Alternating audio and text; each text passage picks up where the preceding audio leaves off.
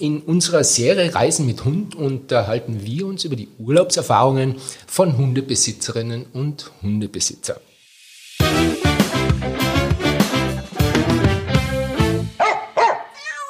Herzlich willkommen beim Podcast-Service von tierischerurlaub.com. Heute habe ich zwei Hundeliebhaber bei mir im Studio.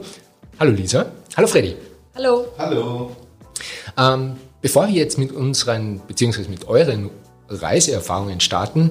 Vielleicht könnt ihr euch kurz mal vorstellen, bitte, und natürlich auch euren vierbeinigen Liebling. Lisa, ähm, möchtest du vielleicht beginnen, bitte?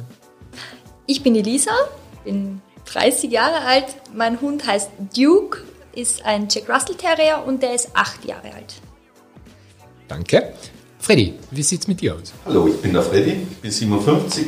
Wir haben einen Hund mit meiner Partnerin, Sammy, der ist jetzt sieben. Wir haben ihn seit fünf Jahren bei uns. Der ist ein Mischling aus bayerischer Gebirgsschweißhund und Beagle. Es geht ja bei uns um Reisen mit Hund. Wenn ihr verreist, wie, wie seid ihr da unterwegs? Mit Bus, Bahn, Flugzeug oder mit dem Auto? Lisa, wie, wie seid ihr unterwegs? Meistens mit dem Auto. Da haben wir dann noch eine große Transportbox am Rücksitz stehen. Eine gut befestigte, mit Polster und allen Sachen für ihn drinnen. Mhm. Mit dem Zug sind wir auch schon gefahren. Vier Stunden. Findet aber nicht so lustig. Auto findet er besser. Okay. Wie ist das bei euch, Freddy? Ja, bei uns ist es ausschließlich Auto. Wir haben das was anderes überhaupt noch nie probiert. Geht, glaube ich, auch gar nicht.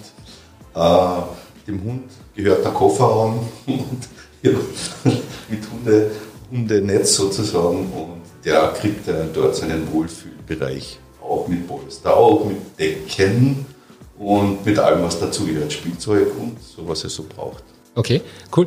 Jetzt darf ich nochmal einhaken bei dir, Lisa. Hm, du hast gesagt, ihr seid ja mit der Bahn unterwegs gewesen, vier Stunden. Wie habt ihr das organisiert mit dem Gassi gehen? Hm, vier Stunden, das ist, da muss er nicht unbedingt äh, raus Gassi, das geht. Ähm, also davor eine große Runde, damit er schon müde ist. In der Bahn hatte ich dann Wasser für ihn mit, in einer ganz normalen Wasserflasche und eine kleine Schüssel. Und äh, ja, Maulkorb eben in der Bahn findet er nicht so super. Dadurch, dass er recht klein ist, hat er dann, dann doch auch auf meinem Schoß sitzen dürfen. Und äh, ich habe die Erfahrung gemacht, wenn Hunde sehr klein sind, dann sind die Leute, die gegenüber solchen kleinen Hunden mehr freundlich gesinnt, gegenüber ganz großen Hunden. Mhm. Ähm, ja, also das Gassi dazwischen ist kein Problem. Es ist mehr so der, der Wohlfühlfaktor bei ihm ist dann nicht so gegeben. Okay. Freddy, wie gestaltet ihr das mit den Pausen, wenn ihr mit dem Auto unterwegs seid? Ja, bei uns ist es auch so, dass wir, bevor wir wegfahren, noch eine ausgiebige Runde machen, damit ein bisschen ausgebaut ist, dass es eine Ruhephase ist. Das ist dann recht angenehm für uns eigentlich, uns ein bisschen einzustimmen auf die Reise mit dem Hund, weil wir ja eigentlich auch die Strecke so planen, dass wir vernünftige Portionen an Strecken zurücklegen. Gell?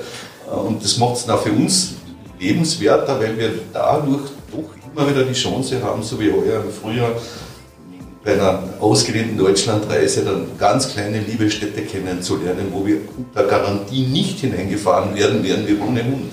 Ja. Also da geht es dann um den allgemeinen Familienwohlfühlfaktor ja, für, für Besitzerinnen und Hund quasi. So ist es, ja, genau. Schön.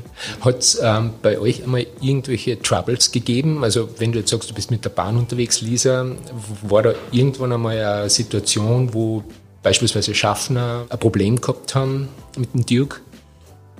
Mit ihm nicht direkt, weil er verhaltet sich sehr ruhig und ist, wie gesagt, nicht sehr auffällig. Ähm, aber wir wurden schon öfter dann darauf hingewiesen, dass ich dann doch den Maulkorb vielleicht dann doch wieder anlege, weil ich habe ihm dann damit er sich dazwischen ein bisschen entspannt, vielleicht einmal ein paar Minuten den Maulkorb abgesetzt, ähm, damit er eben was trinken kann oder mit einem Leckerli und dann, wenn dann gerade wer kommt, dann, dann sind sie schon nicht so freundlich, dass man dann vielleicht doch den Maulkorb wieder drauf okay. packt. Ähm, aber auch beim Aussteigen hat mir schon wer beim Koffertragen dann geholfen, weil ich in der einen Hand den Hund hatte und den anderen den Koffer. Also die Leute sind da eigentlich schon sehr freundlich. Okay. Irgendwelche schlechte Erfahrungen bei dir, Freddy? Schlechte Erfahrungen nicht, eher amüsant. Ich kann mich an einen Venedig-Urlaub erinnern, äh, wo beim Morgenspaziergang dann es natürlich schwierig ist, Bäume zu finden. und wenn es dann der Hauptplatz auf der Giudecca ist und dass er mir direkt hinter dem Polizisten natürlich sein, sein Morgenwerk verbringt, Spiel ist das dann irgendwie so ein bisschen schon, dass es warm wird gell? und hinaufsteigt bis in den Kopf, ob, das ja nicht gesehen wird. Natürlich geht man eh immer mit, mit, ähm, mit Sackerl, ist man eh unterwegs und ausstaffiert mit allem möglichen, aber es ist trotzdem sehr amüsant gewesen. Ich habe ein Traumfoto geschossen. Wie hat die Karabiniere reagiert? Nein, eh lächelnd, lächelnd, weil ich eh schon mit dem, mit dem Sackerl gewunken habe. Zur Entschuldigung. Okay. Ja, so äh, tragen Hunde für den interkulturellen Austausch bei, würde ich sagen. Ja, natürlich. Ja. Großartig. Wenn ihr jetzt für unsere Hörerinnen und Hörer drei Tipps hättet, worauf man beim Urlaub mit Hund, beim Reisen mit Hund achten sollte, was wäre das, Freddy? Also mein Generaltipp ist, ähm, ich habe einen, einen gut gepackten Rucksack mit eigentlich. Das ist der einzige Tipp, den ich habe. Und in diesen Rucksack kommen die anderen zwei Tipps hinein, nämlich Wasser, etwas zum Knabbern und das Spielzeug. Natürlich auch äh, Sackeln und, und sowas, was man halt so braucht im Alltag. Aber ich organisiere das ganz, ganz penibel im Vorfeld und habe dann die ganze Reise nie mehr ein Nachdenkproblem, was es noch bräuchte jetzt. Gell? Okay, cool. Lisa, was hast du für drei Tipps? dass man sich, wenn man länger fahrt, die Strecke anschaut, wo man vielleicht stehen bleiben könnte. Das längste, was wir gefahren sind, waren in die Schweiz, das waren dann schon acht Stunden. Da haben wir uns einfach davor angeschaut, wo könnte man stehen bleiben, dass der Hund mal mhm. sich ausstrecken kann, ein bisschen laufen kann.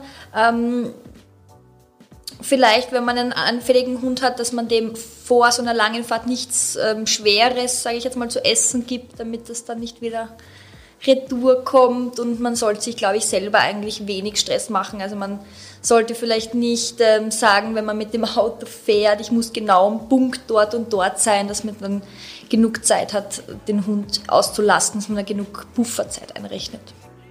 Okay. Liebe Lisa, lieber Freddy, das war's. Danke, dass ihr heute bei mir gewesen seid. Ähm, habt noch einen wunderbaren Tag und eine schöne Zeit mit eurem vierbeinigen Liebling. Danke. Danke dir. Danke. Und an alle Hörerinnen und Hörer, wenn ihr eure Reiseerfahrungen und eure Abenteuer mit eurem Vierbeiner mit uns teilen wollt, schickt uns doch einfach eine E-Mail. Die Adresse findet ihr wie immer auf tierischerurlaub.com.